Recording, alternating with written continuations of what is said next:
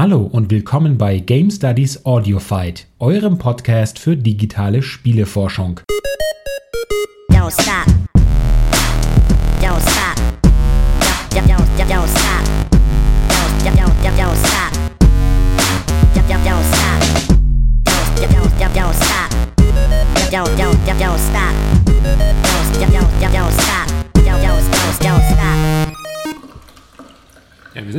Mittendrin, es läuft schon. Was wir uns gerade hier einschenken, ist natürlich kein Gerstensaft, sondern, Flo, was haben wir hier? Gänsewein. Feinstes Mineralwasser. Stößchen auch hier? Ja. Frohsinn. Prost. Bei den Temperaturen mehr als äh, notwendig. Mhm. Absolut. Bestes Quellwasser aus den Rockies. Oh ja.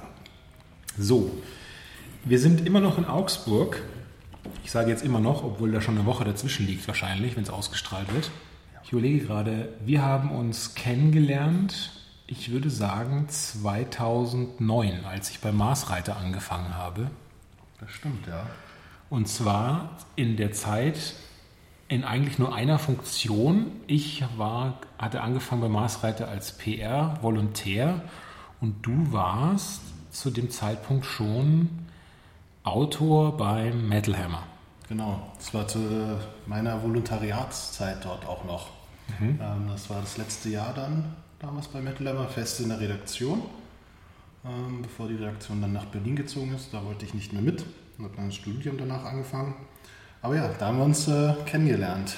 Ganz typische Presseanfragen. Ja.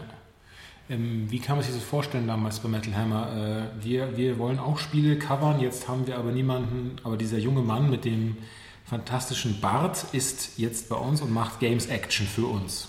Ähm, ja, wie kam das? Das war so eine Entwicklung so aus mehreren Richtungen. Ähm, einerseits hatten wir in, in der Redaktion das Gefühl, dass wir das Thema mehr covern sollten, also mhm. mehr Einblicke geben können weil wir das Gefühl hatten, dass die Leserschaft ähm, bis heute, glaube ich, schon großes Interesse an Videospielen hat. Also wenn man sich Spiele jetzt, sag ich mal, wie World of Warcraft oder so anschaut, also sagen wir so, so Fantasy-Themen, mhm. ähm, wo man Charakter stellen kann und auch Namen vergeben kann, sieht man oft, dass dort Metal-Band-Namen in irgendeiner Form verwurstet werden. Also anstatt ähm, Dimo Borgia heißt man dann Dimu äh, Demon Slayer oder irgendwie so oder Demu Slayer. Und äh, da haben wir gedacht, okay, wenn das da ist, vielleicht schaffen wir es auch irgendwann, so diese Brücke zu schlagen zwischen Musik und Spielen, Musiker, die spielen. Dazu hatten wir dann auch immer wieder mal Specials, aber im Endeffekt hat sich dann dazu entwickelt, dass wir gesagt haben, okay, wir machen klassische kurze Reviews, einfach einen Einblick, wo wir sagen, okay, das passt thematisch um da den Leser einfach zum ganzen Metal-Universum noch so einen kleinen Teil dazu zu geben. Und natürlich muss man auch sagen, äh, Marketing war da natürlich auch interessiert daran. Ja, klar. Du hast also den Vorteil gehabt, äh, im Gegensatz zu vielen anderen Spieleforschenden, tatsächlich mit Spielen Geld zu verdienen. genau, ja, genau. Also ich bin, äh, ich muss nicht nur Knecke, Brot und Wasser zu mir nehmen, auch wenn wir jetzt ein Wasser trinken. Mhm.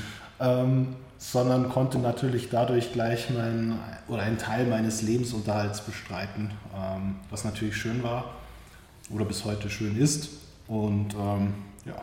Privat spielst du auch wahrscheinlich seit Jahrzehnten dann schon? Ja, ich habe eigentlich puh, relativ spät angefangen, weil meine Eltern immer, beziehungsweise meine Mama, sehr streng in Sachen Videospiele, Konsolen, das schadet der Bildung. Mhm ähm, sehr streng war, aber dann, als der erste Computer ins Haus kam, war diese Hürde nämlich auch genommen. Hm. Und ähm, dann habe ich, glaube ich, wann, ja, jetzt 20 Jahre GameStar, 97, glaube ich, habe dann Ausgabe 0198, das war so, wo für mich so diese Spielerkarriere begonnen hat, so richtig, wo ich mich dann gesagt habe, okay, jetzt möchte ich zu Spielen auch was lesen, eintauchen, wie die Sachen hergestellt werden.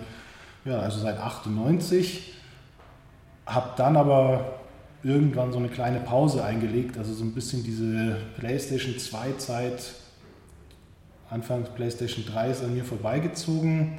weil da war ich absolut im Metal-Fieber und Musikfieber mhm. und da ist mein ganzes Geld und das äh, für Konzerte und CDs draufgegangen.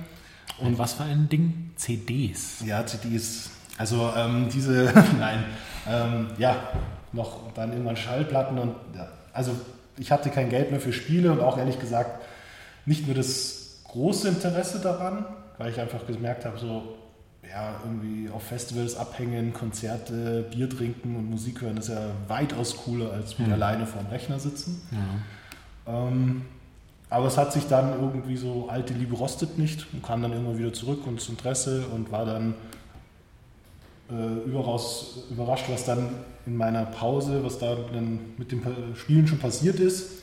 Und ja, seitdem. Hat sich das eigentlich bewahrheitet, was ich immer befürchte, dass die äh, drallen Metal-Cover-Dirnen dann doch auf den Festivals gar nicht so sind? Die, also die ja. von dem Mann mit dem Breitschwert beschützt werden. Immer. Ach so, ja, du gehst jetzt von einem typischen oder klassischen Manowar-Cover aus. Richtig, ja. ähm, ja, also wenn ich mich jetzt selber an, an, mir runterschaue, schaue ich leider auch nicht aus wie der schwertschwingende Muskelprotz. Leg mal lieber die Axt weg. Ja, genau. nee, also, ähm, nee, aber wie überall, glaube ich, gibt es schöne und nicht so schöne Menschen, aber das liegt auch immer im Auge des Betrachters. Und ähm, Gut, das ist ein so ekliger Relativismus. Ja, das ist so. Also ich finde uns beide jetzt zum Beispiel sehr schön. Äh, was auch sehr schön ist, ist, dass du ja schon leise angedeutet hast, den, das Schlagwort Studium. Und das ist natürlich auch, darum bist du auch als Interviewpartner so interessant, weil du so viele Felder praktisch, also wie ein Schweizer Taschenmesser, der Interviewpartner, mhm. so viele Felder abzudecken scheinst. Also, wie ist es mit dem Studium dann gewesen? Ähm, wie wir alle wissen, Bitte fangt so niemals Seminararbeiten an. oh shit. Jetzt weiß ich, woher meine ganzen Noten stammen. Nein. Ähm, äh, das Studium kam daher, wie gesagt, die Redaktion ist damals nach Berlin gezogen, da wollte ich nicht mit. Ähm, hatte da ein Angebot bekommen für einen Einjahresvertrag, damals als Bildredakteur, war schon sehr interessant, aber ich, die Stadt Berlin macht mich einfach nicht an. Mhm. Also das ist so und natürlich auch. Ähm, Hörst du das, Christian Huberts? Hörst du das? Ja, der Mann hat recht. genau. Ähm, ja, und natürlich auch aus persönlichen Gründen. Eine Freundin äh, hat hier schon studiert oder auch studieren begonnen, äh, hier in Augsburg, muss man dazu sagen. Und dann habe ich mich umgeschaut, was es deutschlandweit so für interessante Studiengänge gibt. Habe da gemerkt, 2009, ach, dieses Internet wird ja immer größer und ähm, Mobile und 3D und allem drum und dran und war in vielen Feldern super interessiert, natürlich auch Spiele. Und bin dann drauf gekommen, dass man hier in Augsburg im Studium der interaktiven Medien äh, an der Hochschule genau diesen Bereich eigentlich machen kann. Also dass man dort von der Webprogrammierung über 3D-Animation, 3D-Modellierung, so das ganze Feld irgendwie abgedeckt wird. Und habe dann eben dort studieren angefangen, hat auch Spaß gemacht, was man dann irgendwie so im Studium merkt, ist, ja, irgendwann muss man sich spezialisieren, weil alle Felder kann man nicht wirklich gut lernen. Also wenn man sagt, okay, ich möchte jetzt gut in der Programmierung werden, dann bleibt irgendwie 3D auf der Strecke. Wenn ich sage, ich möchte mich im Bereich der User Experience, Webdesign äh, spezialisieren, dann ja, bleiben auch wieder Felder liegen und so hat mhm. sich das dann entwickelt, dass ich halt gesagt habe, ähm, für mich ist dieser Bereich User Experience und ähm, Interface Design und Interaction Design genau das Richtige. Das macht Spaß. Das ist, ähm, da kann ich mein Fable für Gestaltung ausleben, habe aber auch noch so viel Technik und Struktur drin, was mir auch gefallen hat. Und das Spannende daran ist eben, dass Spiele genau diesen Bereich eben auch abdecken. Und also dieses interaktive Interface-Gestaltung, Interaktion mit dem Controller. Und ähm, Spiele darüber hinaus natürlich noch mehr bieten wie ähm, Gamification und Design ja auch so seine Bereiche hat, wie man vorgeht.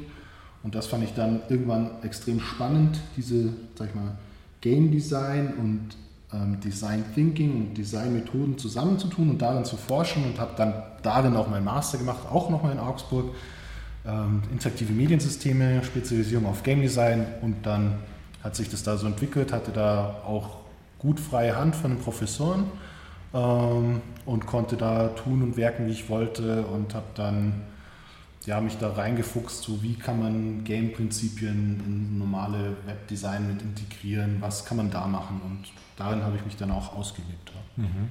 Hast du das Gefühl, dass es ein Vorteil äh, war für dich, dass du davor schon auf Spiele journalistischer Seite tätig warst? Ich glaube ja, weil man dort lernt, Spiele anders zu betrachten. Mhm. Also einfach so ein bisschen so, so sezieren. Also was, was sind so die, die, die Highlights eines Spiels, was machen die Mechaniken aus, wie wird eine Story aufgebaut, wie ist die Charakterentwicklung, wie kann ich äh, das Spiel steuern. Das muss, betrachtet man ja alles in der journalistischen Arbeit, dass ich sage, okay, ich habe danach ein für mich schlüssiges Ergebnis, worauf ich eine Wertung abgebe oder auch nicht, oder ein Fazit, wo ich sage, okay, ich kann es aus diesen Gründen empfehlen, nicht empfehlen, es ist interessant, weil. Und ähm, das hat mir natürlich dann in meinem Studium auf jeden Fall auch geholfen, dass ich sage, okay, ich habe schon mal diesen Schritt gemacht des Spielesezierens, habe ich schon gelernt und jetzt mhm. geht es nur noch darum, das dann mit einer Medientheorie oder einer Designtheorie irgendwie zu verbinden und da eben die Verknüpfungen zu schaffen. Ja, ja das ist interessant. Also ähm, eine positive Vorprägung sozusagen in. Ich habe ähm, die Erfahrung gemacht, dass für mich die größte Umstellung war tatsächlich von, von, der, von der Forschung hinein irgendwie der, auf der Agenturseite auch mit dem Dienstleistungsgedanken zu arbeiten. Die Deadlines waren irgendwie viel strenger getaktet und wenn was schief ging, hing meistens viel mehr dran als nur das eigene Unglück. Äh, das musste ich alles, äh, musste ich alles erst äh, in, als Agentursklave erst mühsam wieder lernen, so dass meistens viel mehr dran hängt, was schief gehen kann und dass man halt nicht so sehr sich aus. Da haben wir Geisteswissenschaftler, ich sage wir Geisteswissenschaftler natürlich den Vorteil, dass wir schon sehr viel uns selbst verwirklichen können während des Studiums und dann mit der harschen Welt da draußen in im Agenturwesen konfrontiert ein bisschen einknicken und enttäuscht sind. Ähm, aber nun ja, die vielen, vielen Stunden auf der Couch zahlt keiner dafür. Schrecklich. Ja, leider. Ähm, was ja auch ein sehr spannendes Thema ist, war äh, Stichwort Konferenz. Mhm. Du hast eine großartige, ich glaube dreimal, dreimal drei, ja, ja. drei Konferenzen organisiert unter dem Namen Geek-Konferenz. Ja, also ich muss schon mal sagen, Richtig. Sind, sind wir denn alle Geeks? Ja. sind wir nicht alle ein bisschen Geek? Ja. Äh, um was, um was ging es da?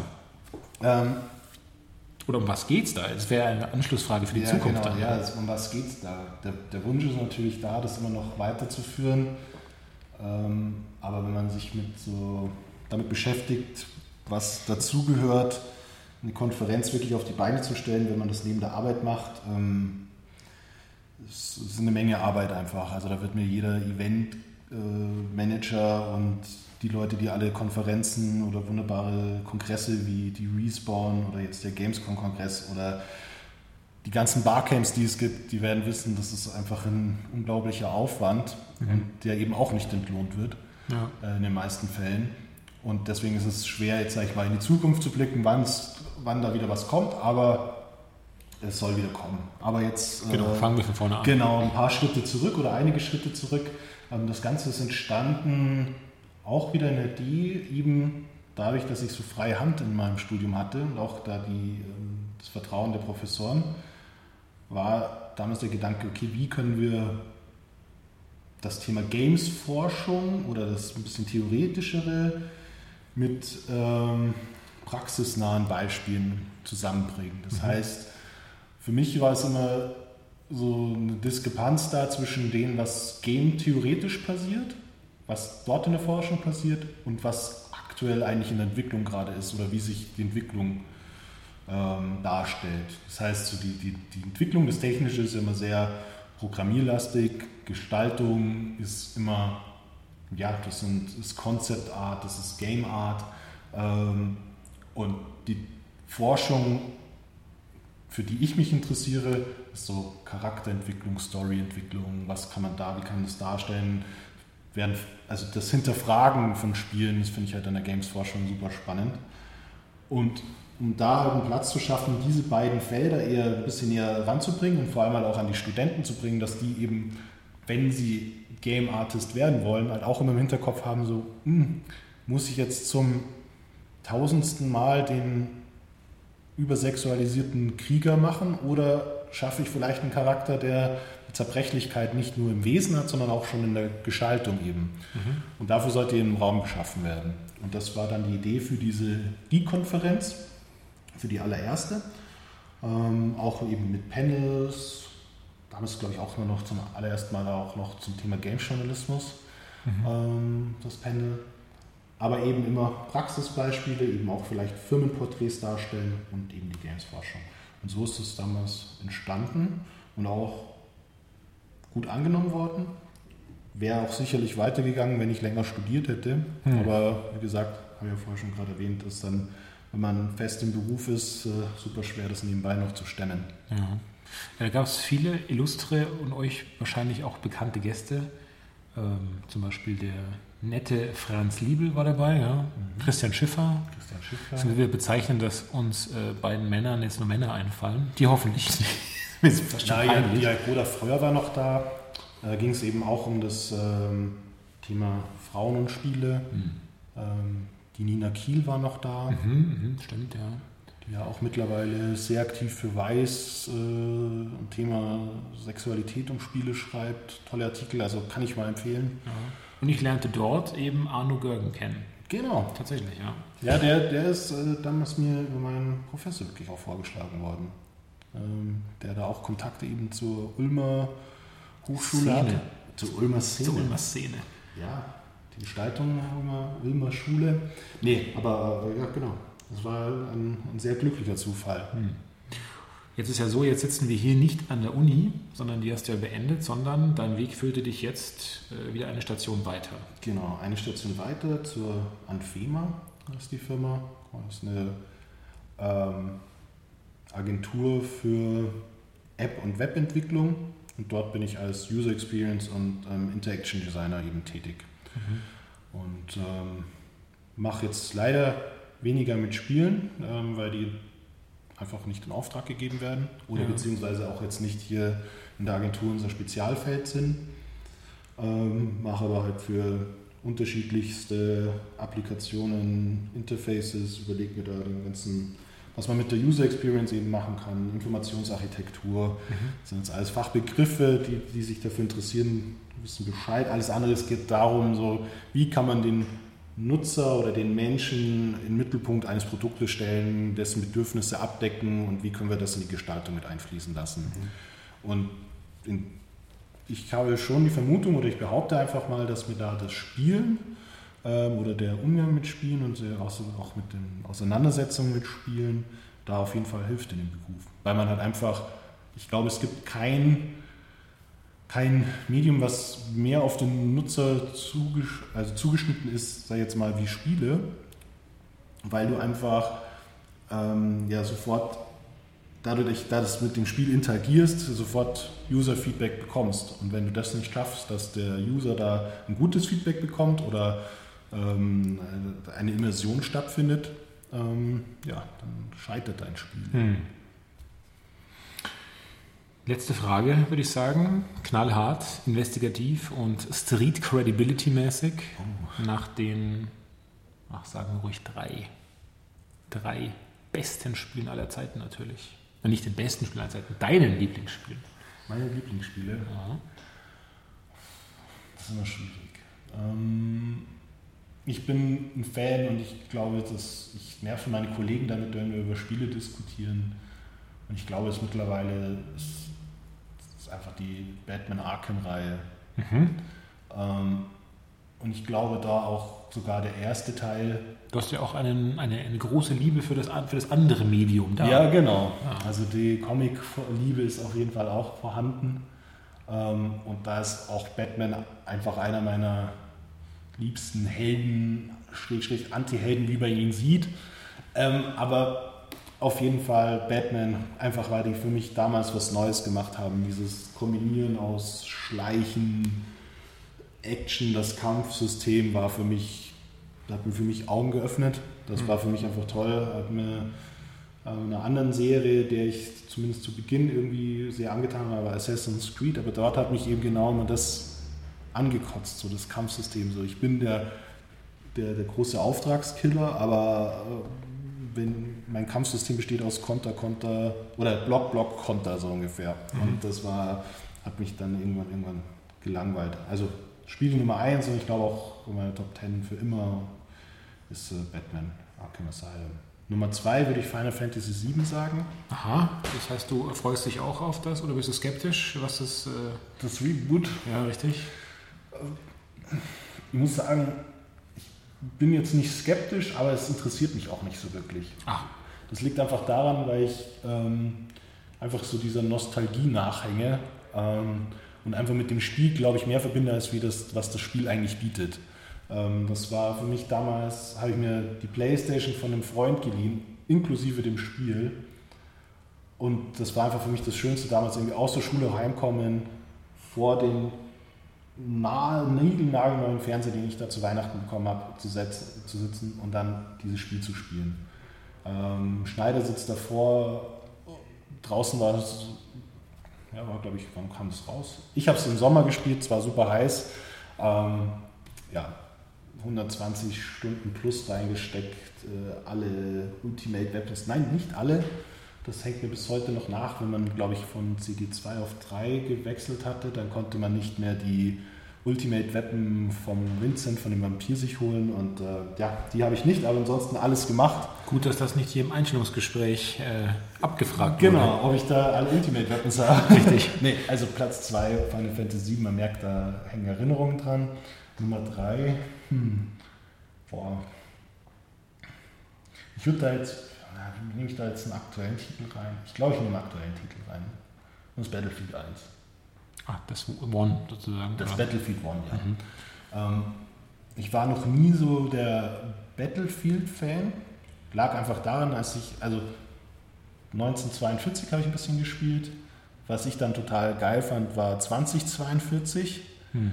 Das fand ich grandios, aber es hat zu dem Zeitpunkt irgendwie keiner gespielt. War auch irgendwie ein bisschen verbuggt zu Beginn, aber das hängt ja so der Serie ein bisschen nach, dass sie zu Beginn eigentlich noch nicht spielbar ist. Aber ja, 2042 äh, fand ich grandios. Habe ich mir damals aber nicht gekauft, sondern äh, eine Sicherheitskopie. Sicherheitskopie gehabt. Vielleicht lag es auch daran, dass es nicht so gut lief. Naja, lange Rede, kurzer Sinn. War dann irgendwie, habe ich dann aber die Serie aus äh, den Augen verloren. War dann eher ab und zu bei Call of Duty unterwegs, aber eigentlich immer. Ah, ja, ich habe einen großen Fehler gemacht. Oh jetzt, jetzt, jetzt während ich sage Multiplayer Half-Life. Half-Life 1 Multiplayer. Jetzt Egal. Jetzt ist passiert. Jetzt ist es passiert. Ich habe Battlefield 1 gesagt, ähm, weil es einfach aktuell mich fesselt. Hm. Und einfach, einfach bombastisch ist, ist, auch wenn ich spiele und, glaube ich, die ganze Nachbarschaft zusammen fluche, weil ich nicht so der gute Multiplayer-Spieler bin und äh, oft auf die Mütze bekomme. Aber es ist eine, eine sehr ausgeprägte Hassliebe und auch mehr Liebe. Ja. Hm.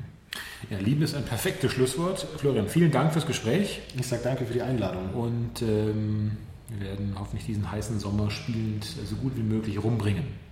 Ja, auf jeden Fall. Aktuell sind ja leider gar nicht so viele Titel in der, in der Runde, aber da hat man mal Zeit, den, den Winter nachzuholen. Stimmt. Ähm, ja, ich bleibe bei Gears of War 4 erstmal.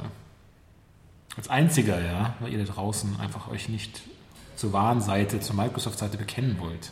Naja, gut. Geben Sie Bescheid, äh, bei mir läuft der Lancer heiß. Ja. ciao, Jungs ciao, und ciao. Mädels und ja. alle Erwachsenen.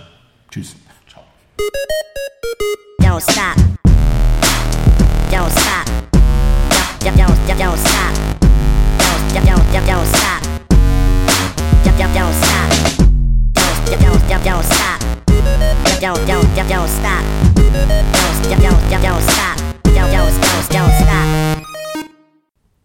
Studies Audiofight ist ein von Rudolf Inderst konzipiertes und produziertes Audioformat. Die Musik im Jingle stammt von Monaco F. Wenn ihr mit mir in Kontakt treten wollt, macht das einfach über Twitter at benflavor B-E-N-F-L-A-V-O-R oder via E-Mail splattertainment at gmail.com.